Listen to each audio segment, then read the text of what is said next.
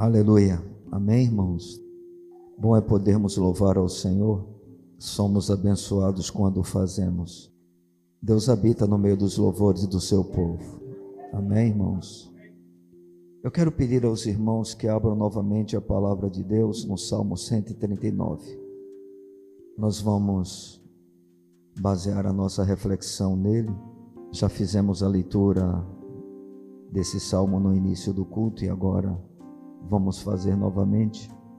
Para nós que estamos aqui, é uma oportunidade a mais de nos expormos a um salmo tão maravilhoso.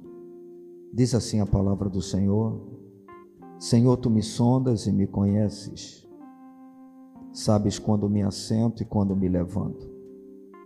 De longe penetras os meus pensamentos, esquadrinhas o meu andar e o meu deitar e conheces todos os meus caminhos.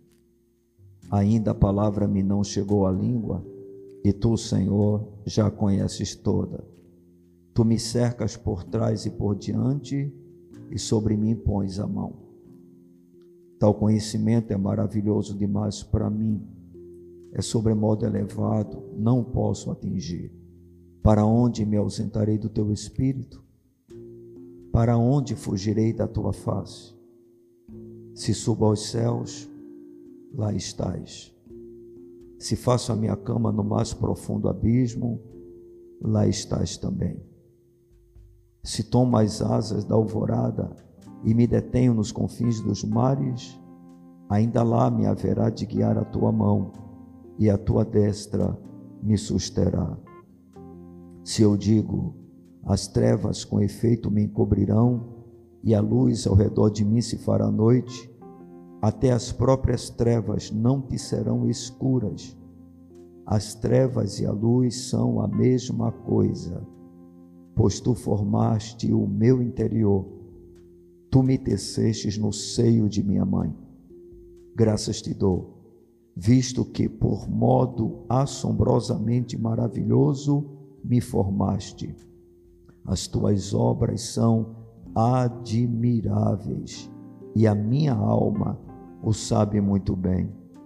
Os meus ossos não te foram encobertos quando no oculto fui formado e entretecido como nas profundezas da terra. Os teus olhos me viram a substância ainda informe, e no teu livro foram escritos todos os meus dias, cada um deles escrito e determinado quando nenhum deles havia ainda. Que preciosos para mim, ó Deus, são os teus pensamentos, e como é grande a soma deles. Se os contasse, excedem os grãos de areia. Contaria, contaria, sem jamais chegar ao fim. Tomar, ó Deus, desses cabo do perverso. Apartai-vos, pois, de mim, homens de sangue.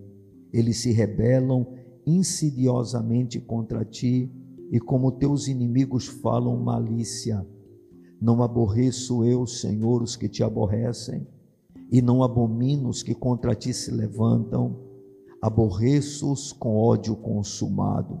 Para mim, são inimigos de fato. Sonda-me, ó Deus, e conhece o meu coração. Prova-me e conhece os meus pensamentos. Vê se há em mim algum caminho mau e guia-me pelo caminho eterno. Amém, amados? Os irmãos já têm o conhecimento, pelo menos a maior parte dos que aqui estão presentes, de que o livro de Salmos, ele é o que nós poderíamos chamar de inário da nação de Israel. Ele é chamado de saltério. E esse livro de Salmos, ele é composto por 150 salmos, onde a grande maioria foi composto por esse homem de Deus chamado Davi, que não apenas foi rei em Israel, mas também por causa da sua intimidade com o Senhor, teve a graça de ser o instrumento usado por Ele para nos deixar canções tão maravilhosas, orações tão profundas, exatamente por tratarem das experiências por ele vivido.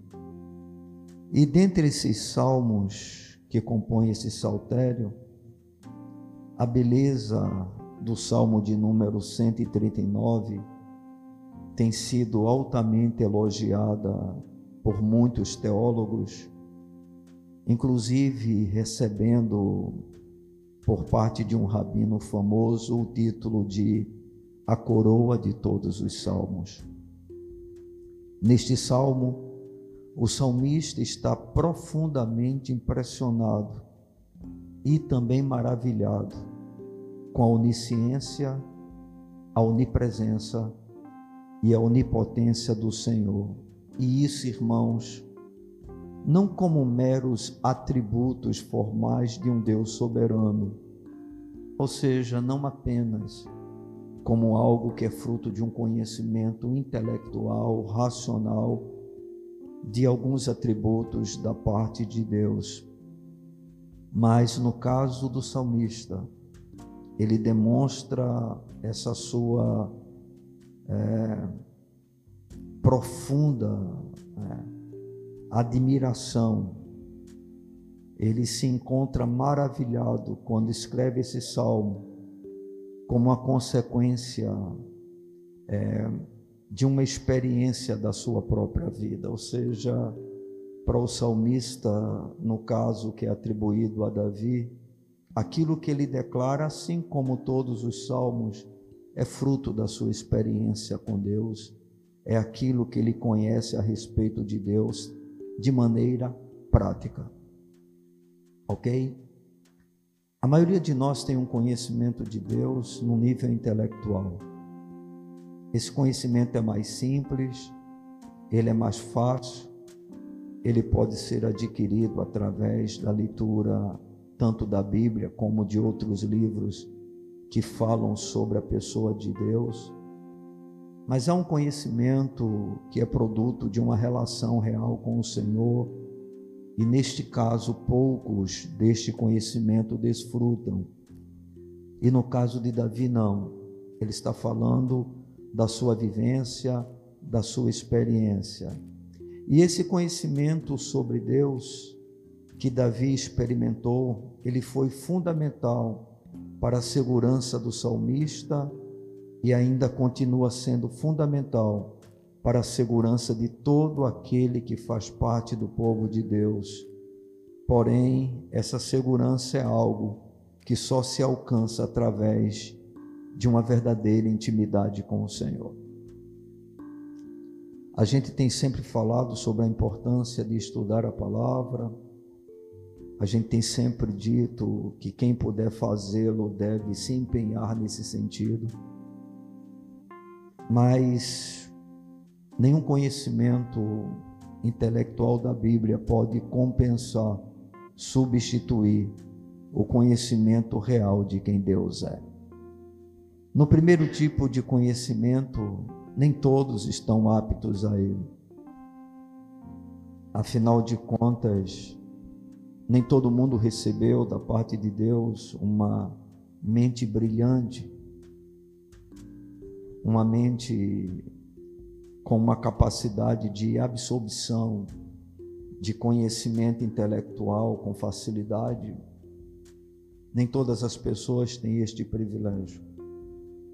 Mas quando se trata do segundo conhecimento, este pode ser experimentado da pessoa mais sábia à pessoa mais simples, o mais culto ao mais ignorante. Porque Deus, ele quer se revelar para todos. E ele não faz acepção de pessoas. Quando o apóstolo Paulo escreve à igreja de Coríntios, ele faz questão de fazer esse tipo de observação, inclusive afirmando que o evangelho que ele pregava era loucura né? para os judeus, era uma coisa absurda na visão dos gregos, mas para aqueles que eram salvos era o poder de Deus.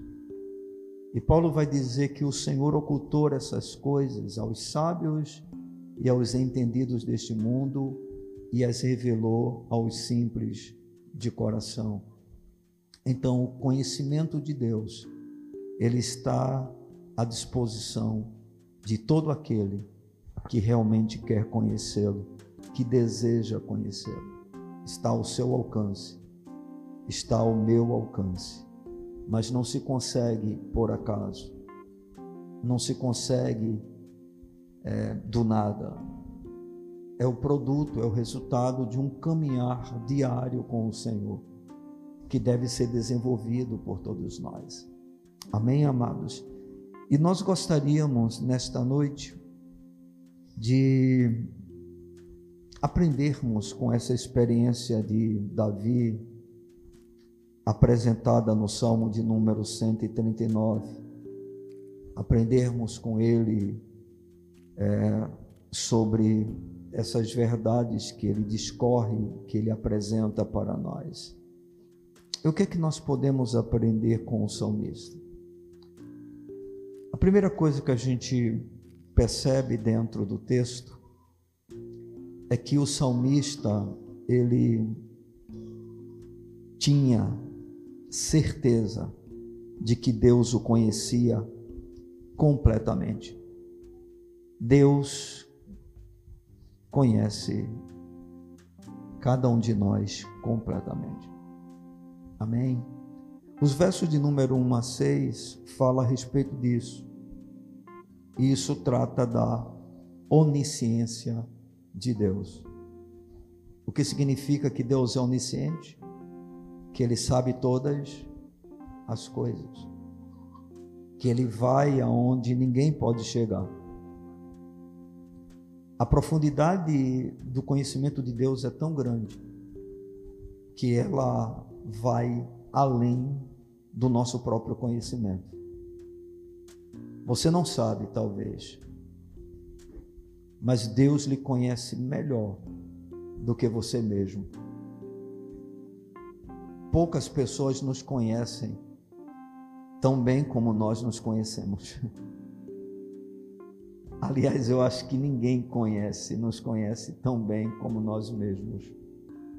Mas Deus nos conhece mais do que nós nos conhecemos.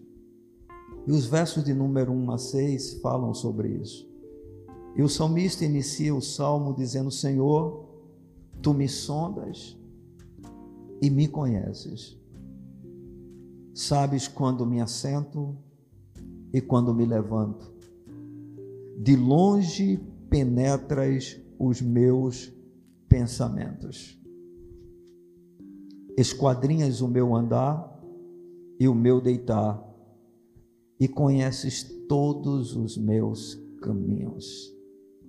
Ainda a palavra não me chegou à língua, e tu, Senhor, já conheces toda. Tu me cercas por trás e por diante, e sobre mim pões a mão. E aí o salmista ele afirma tal conhecimento é maravilhoso demais para mim, é sobremodo elevado, não posso atingir. O salmista está maravilhado pelo fato de saber que Deus o conhece profundamente mais do que ele mesmo. É por isso que ele vai terminar esse salmo justamente fazendo essa afirmação, quando ele diz: Sonda-me, ó Deus, e conhece o meu coração, prova-me e conhece os meus pensamentos, e ele conclui dizendo: Vê se há em mim algum caminho mau e guia-me pelo caminho eterno. Ou seja, ele está dizendo: Senhor, o teu conhecimento excede ao conhecimento que eu tenho de mim mesmo. Irmãos, Deus conhece tudo ao nosso respeito. E não é apenas pensamentos, sentimentos, palavras que saem antes delas serem pronunciadas, mas também de intenções, de motivações, enfim, o mais profundo do nosso ser é conhecido inteiramente por Deus. Para o salmista, todos os aspectos do seu ser e de sua vida estavam nus aos olhos do Senhor. Deus é a única pessoa que nós não podemos nem conseguimos esconder absolutamente nada dele. Amém, irmãos? Porque ele não vê como o homem vê. Todo o nosso julgamento está baseado em cima do que nós observamos, do que nós ouvimos, do que nós podemos perceber naquilo que é feito, naquilo que é realizado. O Senhor não. O Senhor vê o mais profundo do nosso ser. A gente percebe, por exemplo, que na própria escolha de Davi, isso aconteceu dessa forma.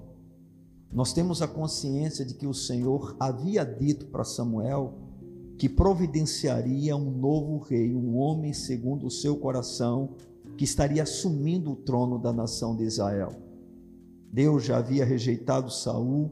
Saul foi uma escolha do homem, foi uma escolha do povo, que disse mais ou menos para Samuel: Olha, Samuel, tu estás velho, estás morrendo, os teus filhos não andam nos teus caminhos, e nós queremos um rei, como todos os povos possuem, como todos os povos têm.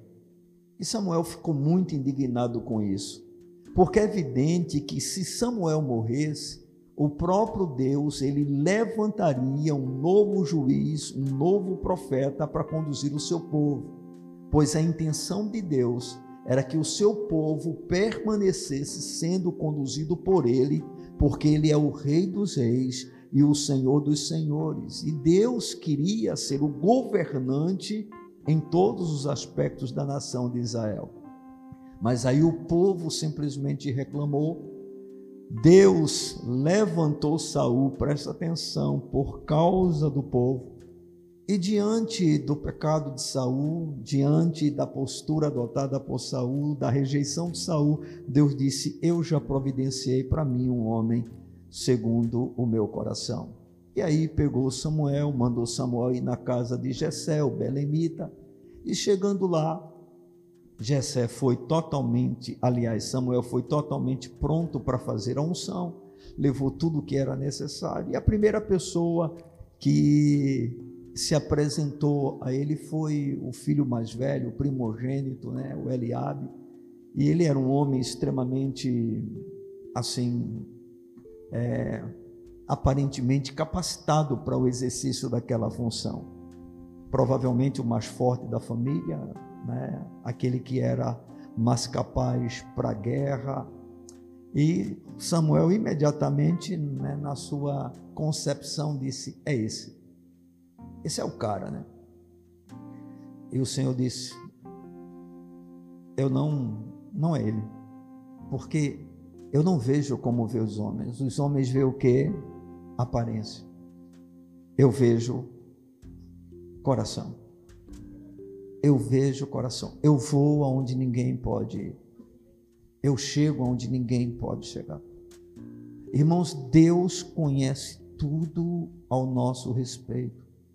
Essa declaração feita por Davi mostrando sobre a onisciência de Deus, nós podemos confirmá-la através do escritor aos Hebreus, na sua epístola, no capítulo de número 4, verso de número 13,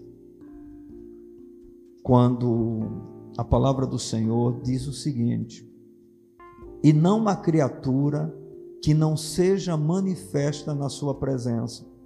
Pelo contrário, todas as coisas estão descobertas e patente e patentes aos olhos daquele a quem temos de prestar contas. Tem muita gente de forma bastante irresponsável para permanecer no seu próprio pecado, que faz uma afirmação não é, que deveria ser razão não de uma desculpa para a gente permanecer em qualquer situação que Deus reprove, mas para gerar um profundo temor no nosso coração.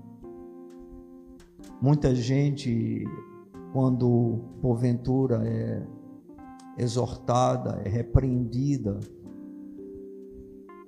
é disciplinada com palavras nos seus pecados, elas abrem a sua boca e dizem: só Deus conhece o meu coração. E como eu estou dizendo para vocês, esse tipo de conhecimento que nós temos a respeito de Deus deveria trazer pavor a cada um de nós e não acomodação aos nossos erros. Porque, irmãos, os olhos de Deus, eles penetram no mais profundo das nossas trevas. Ele sabe tudo sobre nós. Ele é a plateia diante da qual nós estamos o tempo todo. E a gente precisa realmente levar isso em conta. O nosso Deus é onisciente. Ele sabe o que você está pensando. Ele sabe o que você está sentindo. Ele sabe quando você está sendo verdadeiro e quando você está sendo falso. Ele sabe quando você quer agradá-lo ou quando você está querendo fazer para agradar a homens. Quando você está buscando a glória dele ou você está buscando a glória para você mesmo. Ele sabe tudo. Dele nós não podemos esconder nenhum tipo de pensamento por melhor ou por pior que ele seja. Ele é o Deus que nos sonda. Ele sabe tudo ao nosso respeito. E ele penetra no mais profundo do nosso ser. Nós estamos o tempo todo nus na presença desse Deus. Amém? Para ele não adianta máscaras, não adianta maquiagem. A maquiagem pode esconder as coisas dos homens, mas Deus nos vê como nós somos. Amém. Isso deveria nos assustar, conforme eu já disse. Porque é preciso não conhecer nada a respeito de si mesmo para não ficar assustado com essa verdade. Somente pessoas ignorantes a respeito de quem realmente é, é que não fica aterrorizada ante a onisciência de Deus. Entendeu, irmãos? Muitos de nós temos conceitos bem superiores aos conceitos que Deus tem ao nosso respeito. E é interessante como a gente sempre tenta manter esses conceitos diante das pessoas. A gente está sempre muito mais preocupado com a nossa reputação diante dos homens e ela de alguma forma tem importância, mas está mais preocupado com a reputação diante dos homens do que realmente sobre o que Deus vê a respeito de nós. E no final das contas, seremos só nós e Ele. Somente nós. Estão compreendendo? Não será o que os outros vão dizer ao nosso sobre nós, mas o que ele vai dizer. E eu espero que ele possa afirmar para cada um de nós que ele nos conhece, no sentido de ter intimidade conosco. Lembram-se das palavras de Jesus? Em relação aos falsos profetas, aos falsos mestres, aos falsos apóstolos, aos enganadores, ele diz: Eu nunca vos conheci. Não é esse conhecimento que nós estamos falando aqui, é o conhecimento de intimidade. é o conhecimento de dizer: não, eu conheço você porque você me conhece. Eu conheço você porque você tem afinidade comigo. Eu conheço você porque você é meu amigo. Eu conheço você porque você é meu e eu sou seu. Nós temos uma aliança. Estão entendendo, irmãos? O Senhor é onisciente. Este é um atributo que apenas Deus possui. Dos muitos atributos que ele tem, vários desses atributos eles, ele compartilha conosco. Por exemplo, Deus é amor e ele nos dá a possibilidade de amar. Deus é santo e ele nos dá a possibilidade de santificação. Deus é justo e ele nos dá essa capacidade. E nós podemos experimentar esses atributos em parte, não na sua totalidade, mas no caso da onisciência, somente Deus é onisciente. Irmãos, vocês imaginem Deus conhecer ao mesmo tempo tudo que se passa no mais íntimo do coração de cada pessoa habitante em todo o planeta Terra. Não, não, eu vou mais além. Ele conhece profundamente os anjos, ele conhece os demônios, ele sabe tudo a respeito de cada um de nós. Isso era para a gente ficar assim maravilhado, né? extasiado. Mas a gente pensa muito pouco a respeito de Deus, irmãos, sejamos sinceros. A gente está sempre muito mais ocupado nos nossos pensamentos com as coisas desta vida, com o nosso trabalho, com o que vamos comer, o que vamos beber, o que vamos comprar, o que vamos vender, com os nossos relacionamentos, com o nosso entretenimento, com os prazeres desta vida, mas são poucas as vezes que a gente para um pouco para pensar na grandeza, na magnitude, na infinitude, na perfeição do Deus a quem nós cultuamos, a quem nós adoramos. Eu acho que é por isso que normalmente nós temos tanta pressa quando estamos em Sua presença de sair dela.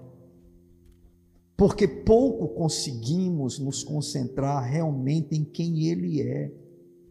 A gente está sempre apressado demais. A nossa mente parece que não para de trabalhar. Não é? A gente fala no exemplo de Marta e Maria, e a gente normalmente utiliza esse exemplo, né? achando muitas vezes que nós não fazemos é, assim parte do grupo de Marta. Mas a verdade, irmãos, é que poucos de nós realmente assumimos uma postura como a de Maria. Porque às vezes nós estamos de joelhos diante do Senhor, mas a nossa mente não está nele, o nosso coração não está nele. Nós estamos louvando ao Senhor e a nossa mente está vagando por outras coisas, porque nós estamos o tempo todo em um contínuo ativismo. É como se a gente trabalhasse o tempo todo e aí não conseguimos desfrutar do descanso. Até quando nós usamos o tempo para descansar, nós trabalhamos ainda na nossa mente. Estão compreendendo? E aí a gente perde muito de quem Deus é, desfruta menos ainda da sua presença, né? E raramente há essa explosão de júbilo dentro de nós dizendo: "Ó oh, profundidade das riquezas, tanto da sabedoria quanto do conhecimento de Deus. Quão insondáveis são os seus juízos e quão inescrutáveis são os seus caminhos, porque quem conheceu a mente do Senhor, ou quem foi o seu conselheiro, ou quem deu a ele primeiro para poder receber, porque dele por Ele e para Ele são todas as coisas. Glória, pois, a Ele eternamente. Amém. Como Paulo chegou a isso, irmãos? Exatamente ao estar escrevendo a sua epístola à igreja de Roma. Discorrendo sobre assuntos que deixava Paulo simplesmente maravilhado, sem compreender a graça, o amor, a misericórdia, a bondade, a grandeza, a soberania, a justiça, a perfeição de Deus, a santidade de Deus. Irmãos, diante de todo esse conhecimento que Paulo experimentava, ele chega e se abre diante do Senhor e brada na presença dele. Acredito que essas palavras escritas por Paulo eram bradar do seu coração, que nós hoje, irmãos, não entendemos, não compreendemos. Por quê? Porque esse conhecimento que temos recebido da parte do Senhor de maneira intelectual parece que não é convertido em experiência eu vejo que o diabo ele trabalha bastante para que a gente não tenha tempo com qualidade com Deus. Até os nossos cultos, irmãos, eles muitas vezes são bem apressados, não é? A gente aqui, assim, goza de um pouco de privilégio que nós não ficamos muito presos à, à questão do tempo, no sentido assim que o culto tem que terminar tal hora. Porque existem igrejas que o pastor ele é monitorado a respeito disso. E se porventura ele ultrapassar esse tempo, né, a igreja fica insatisfeita, ele pode até ser chamado a atenção, ou o próprio pastor se condiciona a isso, irmãos. Por quê? Porque nós estamos sempre apressados estamos sempre querendo sair da presença do Senhor. O diabo está sempre dizendo para nós que há algo para a gente fazer, que há alguma coisa para a gente pensar, as dívidas para pagar, o trabalho de amanhã que tem que ser realizado os problemas da vida que nós lidamos com ele. Irmãos, existem momentos e nós deveríamos entender isso, e lamentavelmente nós não entendemos que era para ser somente nós e Deus. E aí todas as demais coisas perderiam o que? O sentido. Elas não teriam a mesma importância que ocupa o nosso coração. Por quê? Porque Deus seria vamos dizer assim, aquilo que nos deixaria embriagados com a sua beleza, com a sua majestade, com a sua soberania, com a sua formosura, com o seu esplendor. Tem um cântico que a gente diz: quando olho tua santidade e contemplo a tua formosura. Aí o, o cantor ele diz: tudo se apaga diante da presença do Senhor, diante do brilho do Senhor. Irmãos, a onisciência de Deus deve nos levar a refletir sobre a sua grandeza, sobre a sua infinitude. E a gente deve saber, entender e ter a certeza de que Ele conhece tudo ao nosso respeito. Ele conhece os nossos limites. Ele conhece as nossas fraquezas. Ele sabe que nós somos pó. Ele conhece as nossas lutas. Ele conhece as nossas dores. Inclusive quando nós tentamos demonstrar que somos fortes e no íntimo nós não somos. Ele sabe tudo, irmãos tudo, tudo. Você tem um Deus que conhece perfeitamente quem você é. Você não precisa se envergonhar em nada diante dele, porque você não tem como se ocultar dele. Sonda-me, ó Deus, deve ser uma oração constante na nossa vida, para que a gente não possa enganar a si mesmo. Afinal de contas, nós temos um Deus que sabe tudo ao nosso respeito. Mas, amados, o salmista, dentro desse salmo, composto de maneira brilhante, maravilhosa, após apresentar a onisciência de Deus, ele vai falar sobre a sua onipresença. E ele não apenas tinha certeza que Deus o conhecia completamente, Mas o salmista também sabia que não havia como fugir da presença de Deus. Não dá para se esconder dele. Estão entendendo? Os versos de número 7 até o 12 diz o seguinte, dizem o seguinte: Para onde me ausentarei do teu espírito? Para onde fugirei da tua face? Se subo aos céus, lá estás. Se faço a minha cama no mais profundo abismo, lá estás também. Se tomo as asas da alvorada e me detenho nos confins dos mares, ainda lá me haverá de guiar a tua mão, e a tua destra me susterá. Se eu digo, as trevas com efeito me encobrirão, e a luz ao redor de mim se fará noite, até as próprias trevas não te serão escuras. As trevas e a luz são a mesma coisa. Ninguém pode fugir da presença de Deus. Agora, isso que é algo aterrorizante para o mundo, porque não há como escapar desse Deus para nós também pode ser motivo de gozo e alegria, porque nós não temos apenas um Deus que conhece tudo ao nosso respeito, mas que está presente em todo lugar da nossa vida em cada situação, em cada aflição, em cada dilema que nós enfrentamos. Não importa para onde sejamos levados, o Senhor é Yahvé chamar o Deus que presente está. Ele continua sendo Emmanuel, Deus conosco.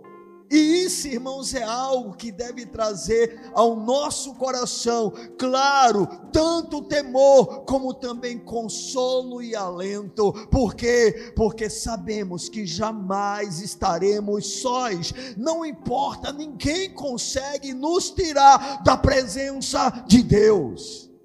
Isso é glorioso. E o salmista sabia desta verdade por experiência. Não era apenas um conhecimento teológico, não era um conhecimento intelectual, não era esse conhecimento que nós absolvemos ao ler as escrituras. Não, era a sua experiência prática no dia a dia. Davi sabia na sua própria vida que aonde ele estava, Deus estava presente. Aleluia. Irmãos, Deus se fez presente na vida de Davi em toda a sua história. Muitas vezes Davi pensava que Deus é como se tivesse esquecido dele. Ele pensava, por exemplo, quando ele tentou fugir para salvar a sua própria vida, e ele teve até que sair, abandonar a nação de Israel por causa de Saul. Ele pensava em alguns momentos que ele iria morrer. Mas o Senhor havia feito uma promessa para Davi. O Senhor disse: Tu serás o rei. E quando Deus fala, ele cumpre. E quando Deus fala, ele trabalha para que a sua vontade seja realizada. Ele tem o controle da história nas mãos. O Senhor deu escape a Davi em muitas situações, mas teve uma que Davi se viu em uma situação muito delicada. Ele foi totalmente cercado e ele estava, não é, se eu não me engano, em uma caverna, em algum lugar, se escondendo de Saul, e Saul havia cercado totalmente, e Davi provavelmente disse no seu coração: acabou, é o fim.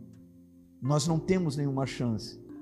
Em outras ocasiões, Davi conseguiu dar um jeito, conseguiu se livrar, mas nessa Davi disse: Estou perdido, nós vamos morrer. Ele estava com os seus soldados com ele, alguns que estavam juntamente com ele. E aí, quando Davi está totalmente cercado e Saul está no encalço de Davi, prestes a apanhá-lo, aí chega um mensageiro dizendo: Saul volta, porque os filisteus eles estão dando contra Israel.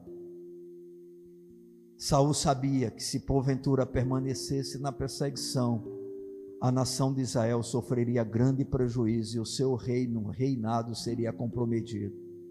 E o que é que ele teve que fazer? Ele teve que voltar. Ele teve que abandonar o seu intento. E sabe o que é que Davi vai chamar? Ele vai chamar a rocha onde ele estava a pedra, aquele lugar de rocha de escape. Por quê? Porque Deus estava ali presente. Irmãos, Deus está presente. Não há como nós escaparmos, não há como nós fugirmos. E como eu disse, isso é uma coisa que pode trazer temor, deve trazer temor. Por quê? Porque onde nós estamos, Deus está. Deus está conosco nas nossas transações financeiras. Ele está presente quando nós andamos na rua. Ele está presente no nosso quarto. Ele está presente quando nós estamos com a internet vendo aquilo que nós desejamos. Ele está presente, ele está presente o tempo todo, em todo lugar. Não dá para fugir. Lembram-se de Jonas? Recebeu o chamado do Senhor e o Senhor disse para ele: Jonas, vai até Nínive e diz para o povo dali que eu vou destruir a cidade daqui a tanto tempo. E o que é que Jonas faz? ao invés de pegar um navio que fosse em direção a Nínive, ele pega um que vai para Jope. Pensando que conseguiria escapar de quem? De Deus. Eu acho que na cabeça de Jonas, né, o pobre Jonas, ele dizia: Deus está somente em Israel. Deus está somente na nação né, que pertence a ele. Pobre engano. E Jonas pega uma embarcação que vai para o sentido contrário, né? porque ele queria fugir de Deus, queria fugir do seu chamado. E aí, quando Jonas pega a embarcação, o que é que ocorre no meio do mar? O Senhor lança uma tempestade. E aí todo mundo entra em desespero, entra em pânico. E Jonas, agora Jonas era um homem crente, viu, irmão? Era um homem de fé porque no meio de uma tempestade você descansar, eu só conheço dois caras que fez isso, aliás, eu acho que três, né? Jonas, Jesus e Paulo. Parece que nada abalava eles, né? E apesar de ter um conhecimento distorcido sobre Yahvé, sobre o Deus dos hebreus, mas Jonas estava seguro nesse mesmo Deus. E Jonas está repousando e aí a tripulação começa a se questionar, cada um invocando o seu Deus, tentando entender o que está acontecendo. E aí chegam até Jonas: o que é que você está fazendo aí?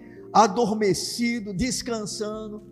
E aí questionam Jonas. Jonas diz: Olha, eu sou judeu, eu sou hebreu, eu sirvo ao Deus dos céus, ao Deus que fez todas as coisas. E podem estar certo, o que está acontecendo é por minha causa. Deve ter contado a história para aqueles tripulantes e aí eles tentam desesperadamente permanecer, né, sem que o barco sofresse dano. Jonas diz: não tem jeito, me lancem no mar, me sacrifiquem. E é o que eles fazem. Depois de muita luta, eles jogam, imediatamente vem a calmaria. Mas aí o que é que Deus faz? Pega um grande peixe e o peixe pega Jonas. E aí, lá no ventre do peixe, no fundo do mar, meu irmão, Deus está presente. Aleluia. Aleluia. E ele da profundeza dos mares clama ao Senhor intercede ao seu Deus. E o que é que Deus faz? Deus o livra, dar a ele uma nova oportunidade, dá a ele uma nova chance para que ele pudesse cumprir o seu chamado, o seu ministério, irmãos. Este é o Deus da Bíblia que nunca nos deixa sós, irmãos. Nós nunca estamos sós. Ele está presente em qualquer lugar, ele está presente na hora da bonança, mas ele está presente no meio meio da tempestade. É por isso que insistentemente ele afirma em sua palavra para nós: não temas, não temas, não temas. Eu estou contigo, eu sou contigo. Não há como Deus nos abandonar. Nem sempre ouvimos a sua voz com clareza. E eu vou mais além, raramente ouvimos a sua voz com clareza Todos nós gostaríamos, em determinados momentos da nossa vida, ouvirmos Deus falar de maneira audível para nós, irmãos, mas Ele nem sempre opera assim. Na realidade, esta é exceção, não é a regra. Como é que Ele fala? Como Ele continua falando? Através da Sua palavra. O Seu Espírito fala através da palavra, para que a gente possa ter plena certeza de que Ele é o Deus presente. Ele é o Deus de onde nós não podemos fugir, nós não temos como escapar. Amém, irmãos? Ele está o tempo todo aonde a gente estiver. Glórias sejam dadas ao nome do Senhor. É por isso que Paulo, quando está preso, prestes a ser assassinado, a ser morto, como criminoso, ainda que não tenha cometido crime algum. Mas nessa prisão em que Paulo tem o decreto da sua morte, ele estava sendo acusado de ter sido um dos responsáveis, principais responsáveis pelo incêndio em Roma. E Paulo está preso como malfeitor, como criminoso como alguém que estimulava a rebeldia em Roma. E Paulo diz: na minha primeira defesa, ninguém foi em meu favor, todos me abandonaram, mas o Senhor está comigo, o Senhor está comigo, o Senhor está comigo. Essa é a palavra de maior consolo para nós.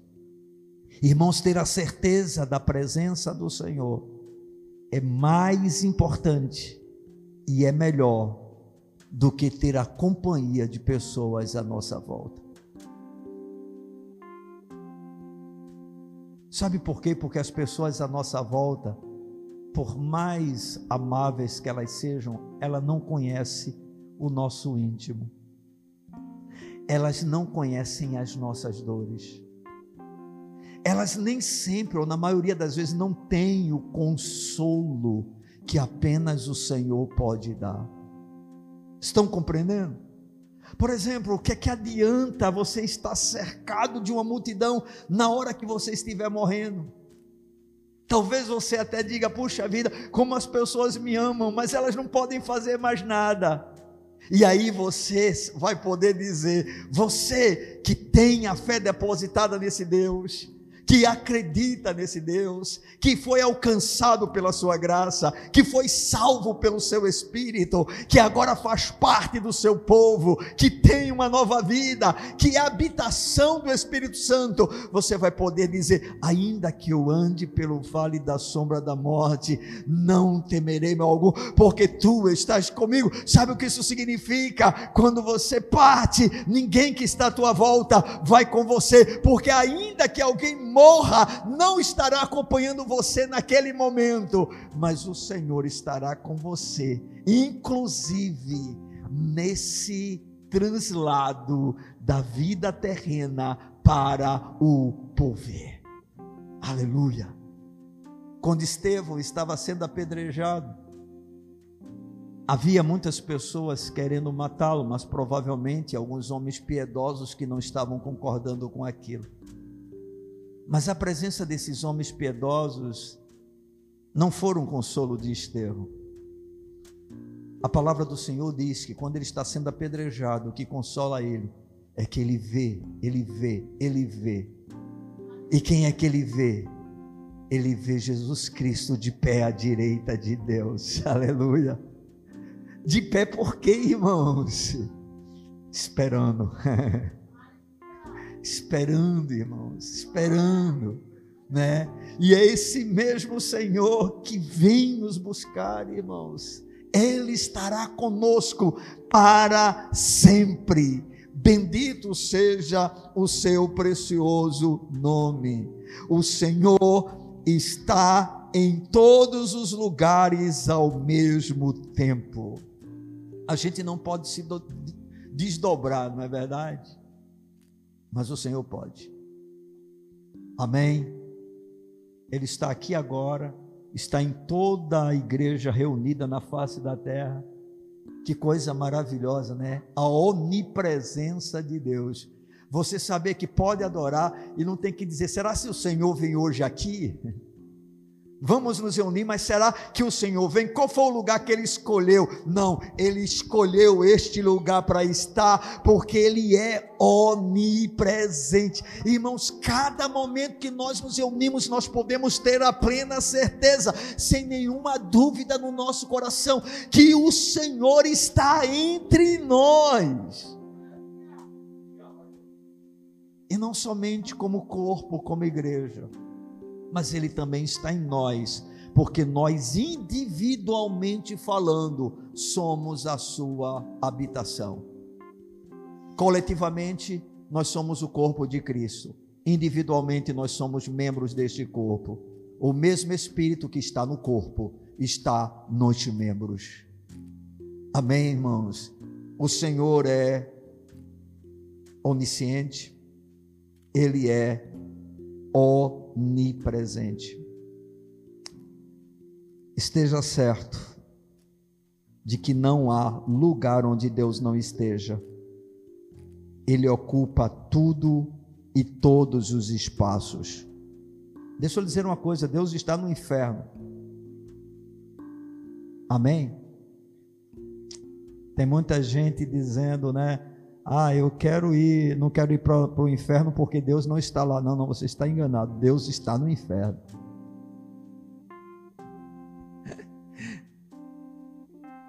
A grande diferença é que no inferno o que se manifesta é o seu juízo e a sua ira. Estão entendendo, irmãos? Deus está em todo. Não há um único planeta no, em todos os universos que Deus não esteja presente.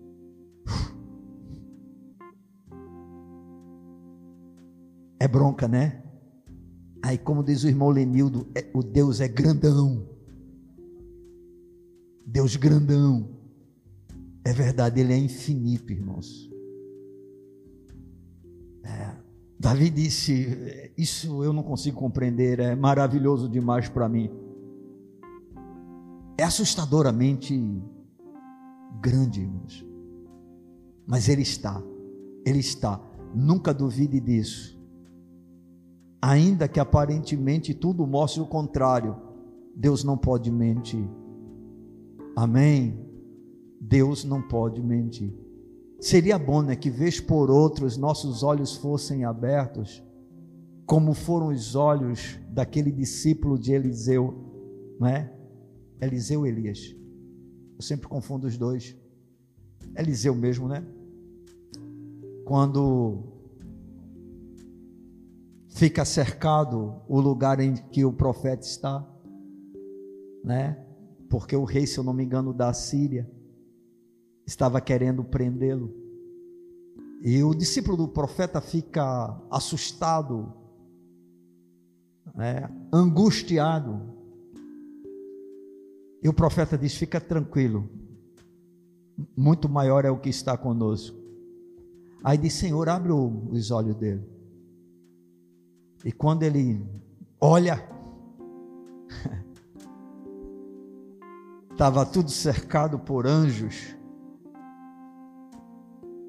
Irmãos, nós temos um exército ao nosso favor que ninguém pode derrotar. Amém?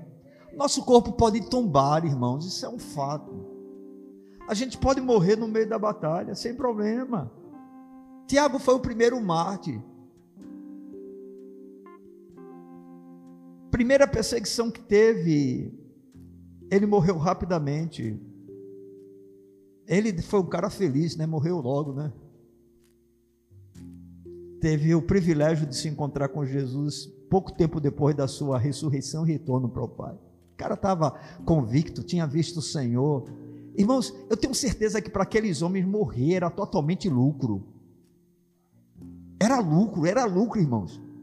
A afirmação que o apóstolo Paulo fez, eu tenho plena convicção que era mesma, o mesmo desejo dos demais apóstolos. Eles viram Jesus, irmão. Eles viram Jesus voltar para os céus. Não é brincadeira, não, irmãos. Estavam tranquilos, mas Tiago, ele vai e perde a sua própria vida rapidamente. E aí, o Senhor falhou? Não, irmãos, a nossa pátria não é daqui, irmãos. A verdadeira vitória não consiste nos benefícios desta vida ou nos triunfos que nós alcançamos diante dos nossos opositores. Enfrentaremos algumas batalhas em que o Senhor nos dará vitória e nós vamos dizer: Louvado seja o nome do Senhor, mas podemos tombar diante delas e vamos dizer: Louvado seja o nome do Senhor. Por quê? Porque Ele é o Deus que está presente em toda e qualquer situação. Amém?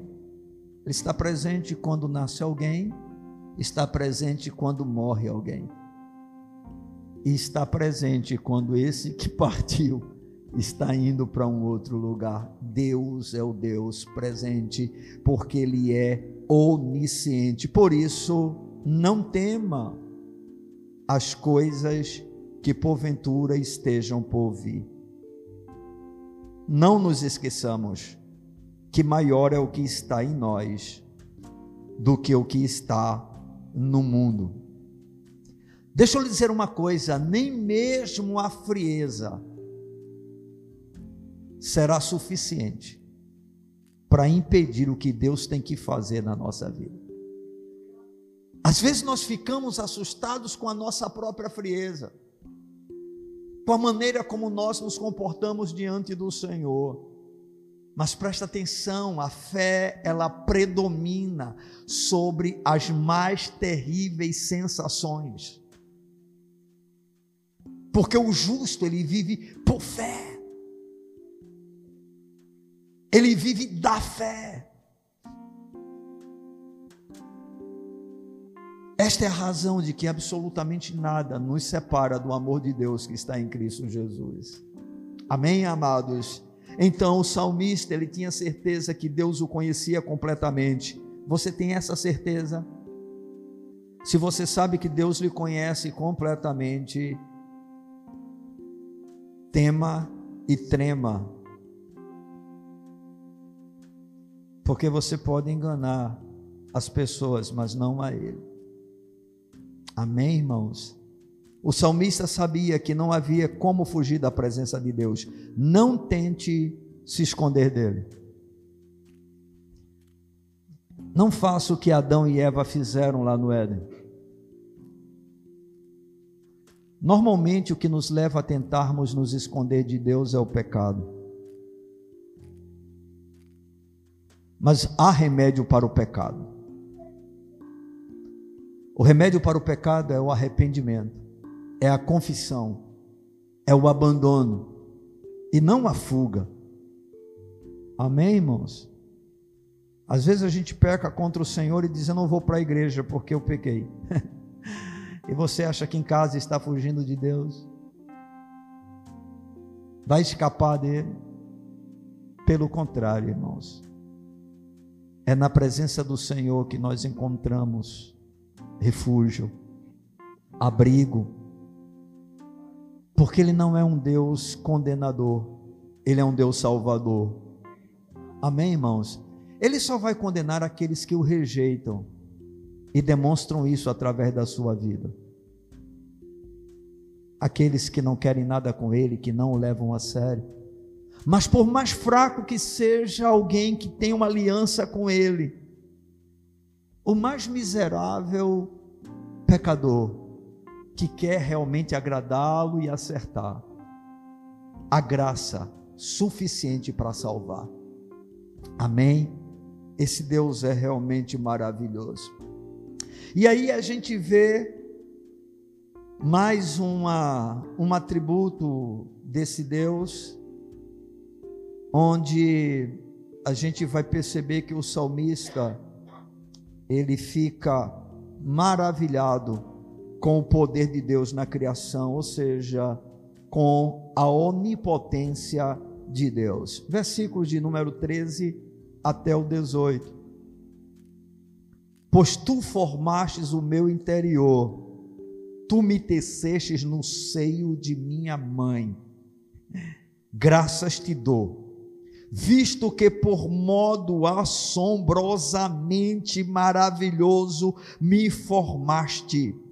As tuas obras são admiráveis, e a minha alma o sabe muito bem os meus ossos não te foram encobertos, quando no oculto fui formado e entretecido, como nas profundezas da terra. Meu amado, minha amada, Deus formou cada um de nós na profundeza do útero das nossas mães de maneira sobrenatural, espetacular. A ciência pode tentar explicar, mas Deus preservou a nossa vida, Ele nos fez. Desde o momento em que nós fomos concebidos, até o nosso nascimento, Deus nos preservou. Ele fez com que os nossos ossos se formassem. Ele fez com que cada órgão que nós necessitamos para viver fosse criado. Irmãos, Davi vai dizer que o Senhor o entreteceu, sabe?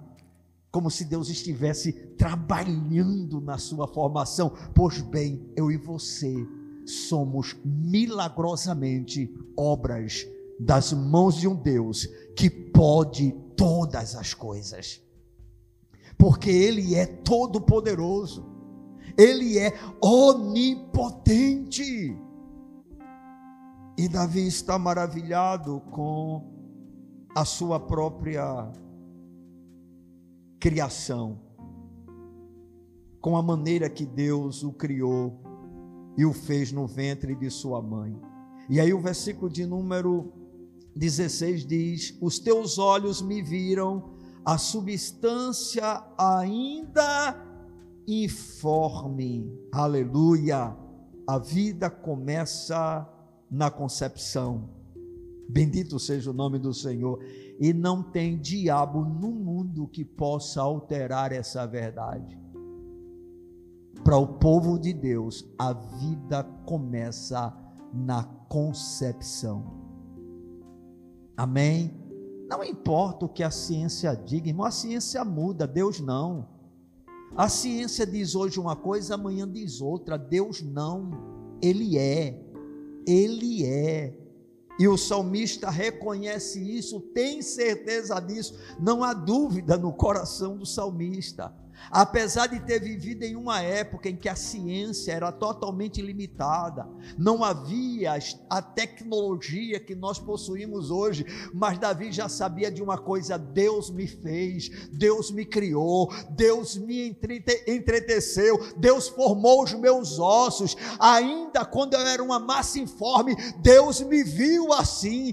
Davi sabia e hoje muitos crentes estão tentando questionar isso, estão querendo concordar com alguns cientistas satânicos, filhos de Belial, que querem banalizar a vida. Não, a vida é uma obra-prima de um Deus perfeito.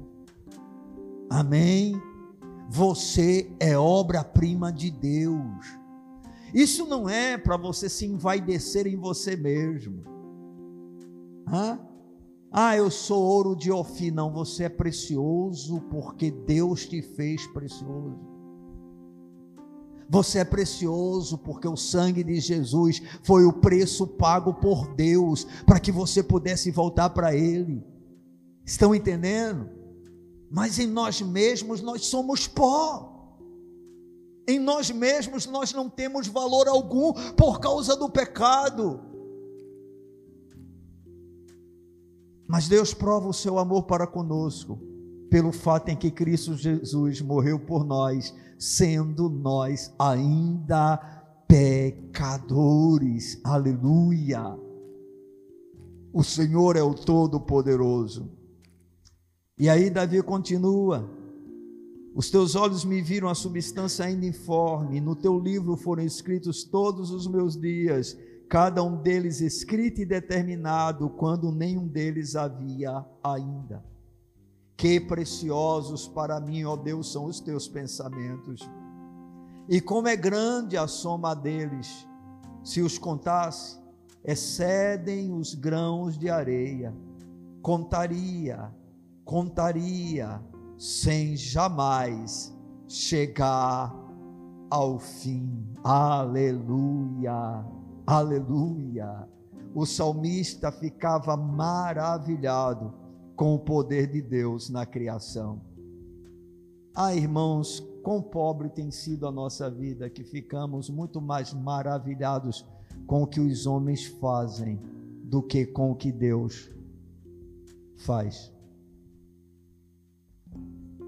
A gente se impressiona e fica abestalhado com grandes construções, com o avanço da tecnologia,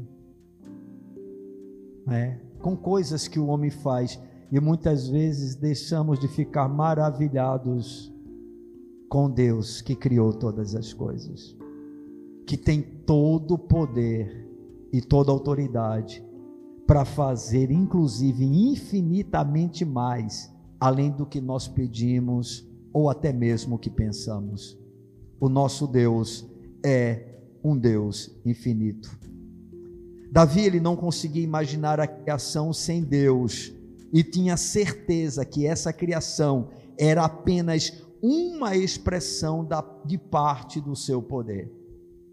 Ou seja, essa coisa né, de que o mundo vem através de uma explosão, de uma evolução, é balela para levar as pessoas ao ateísmo, para fazer com que as pessoas percam todo o temor a Deus, porque perdendo todo o temor a Deus, acaba a moralidade, acabam os valores, acaba o que é certo, o que é errado, tudo se tornará relativo. Não, irmãos, Deus é o Deus da criação e no princípio fez ele os céus e a terra, e a partir daí tudo veio a existir através da Sua palavra. Nós não somos obras do acaso. Irmão, segundo o ateísmo, o mundo é obra do acaso.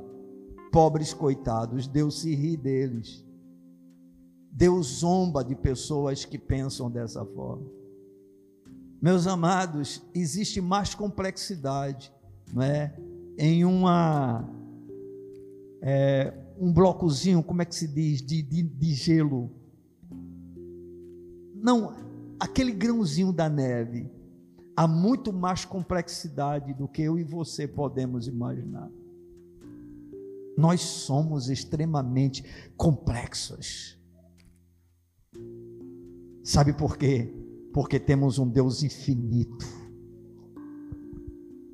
Amém, irmãos? Ele nos pintou ele nos fez, Ele elaborou, Ele planejou tudo. E como é do seu costume, tudo perfeito. Amém, amados? O Senhor é todo poderoso. Ele não é apenas onisciente, ele também é onipresente e ele é onipotente. Como onisciente, ele sabe tudo ao seu respeito. Isso tem dois pontos, um negativo e um positivo. Ele sabe as coisas ruins que acontecem lá no seu interior. Mas ele também conhece as suas fraquezas. Irmãos, ele não chamou super-homens. Ele não chamou super-crentes. Ele chamou pobres pecadores. Amém. Ele chamou miseráveis. Ele chamou pessoas cansadas. Observe o convite: Vinde a mim, todos vós que estáis cansados e sobrecarregados, e eu vos aliviarei. Ele sabe a nossa estrutura, Ele sabe as nossas limitações, Ele sabe o quanto o pecado nos afetou, o quanto o pecado danificou a nossa vida, Ele sabe que as melhores das nossas intenções muitas vezes estão repletas de maus desígnios, Ele sabe de tudo, irmãos, mas é o Deus que está sempre pronto a perdoar que não nos trata segundo as nossas iniquidades, mas segundo as suas muitas misericórdias. Oh, irmãos, Ele é onisciente e Ele sabe tudo, até onde a gente pode suportar. as aflições do nosso coração, as nossas ansiedades, as nossas preocupações, sabe? Aquele momento que você diz eu não vou conseguir, ele sabe. E você precisa saber que Ele também é onipresente. Ou seja, ainda que toda sensação diga para você, eu estou só, você pode tranquilamente afirmar: eu sei que Ele está comigo. Podem te jogar numa masmorra, podem te levar para uma ilha, podem te colocar numa caverna, não tem jeito. Lembram-se de Elias? Depois de um grande embate, de uma grande batalha com os profetas de Baal, aonde vários profetas são assassinados né, pelo próprio Elias e pelo, pelo povo que fica do seu lado, ele foge. E para onde é que ele vai tentar se esconder? Numa caverna. Ele pede a morte ao Senhor: Senhor, me mata. E o que é que o Senhor faz? O que é que estás fazendo aí, Elias? Por que estás aí? Eu te mandei para ir? Estão entendendo, irmãos? Deus está em todo lugar. Não há lugar que Ele não esteja. Não há, não há, não há. Vigie os seus passos. Vigie o seu coração vigia as suas ações, vigia as suas palavras, vigia as suas intenções, porque eu e você temos um Deus que é onisciente e também onipresente. Amém? E temos um Deus que é todo poderoso isso significa que não há absolutamente nada demasiadamente difícil para Ele. O fato de Deus ser onipotente, irmãos, traz ao nosso coração a tranquilidade de que não há causa perdida. Não para Ele. Nada é impossível para Ele. Estão entendendo? Ou seja, Ele pode mudar qualquer situação. E se ele não mudar, não tem problema, ele está conosco. Você entende? Todo poderoso ele é. Isso traz ao nosso coração a expectativa de que milagres aconteçam. Mas ainda que os milagres que nós desejamos para esta vida não aconteça, ele já fez um milagre maior, que foi mudar o nosso coração, nos dar uma nova natureza e fazer de cada um de nós a sua habitação. E hoje nós temos o selo do seu Espírito, a garantia de que nós chegaremos no nosso destino final, nós voltaremos para nossa casa. Amém, amados? Bendito seja o nome do Senhor. E depois dessa grandiosa e maravilhosa revelação, feita pelo salmista como fruto da sua experiência e intimidade com o Senhor, o salmista, conforme nós já afirmamos e mostramos, ele vai encerrar o seu salmo com um pedido a Deus, que é um pedido que devemos fazer com uma certa constância ao Senhor. Os versos 23 e 24 que já foram lidos, nós vamos ler mais uma vez. O salmista afirma: Sonda-me, ó Deus, e conhece o meu coração. Prova-me conhece os meus pensamentos Vê se há em mim algum caminho mau e guia-me pelo caminho eterno. Deixe Deus sondar você. Peça para Ele fazer isso. Tenha um coração sincero o suficiente para que Ele possa trabalhar em sua vida, moldando-lhe a imagem e semelhança de Jesus. Esse é o objetivo, irmãos, dessa mensagem, trazer a nós a consciência de que temos um Deus que sabe todas as coisas, que está em todo lugar, que tem todo o poder, inclusive para perdoar pecados. Amém? Não precisamos nos esconder dele.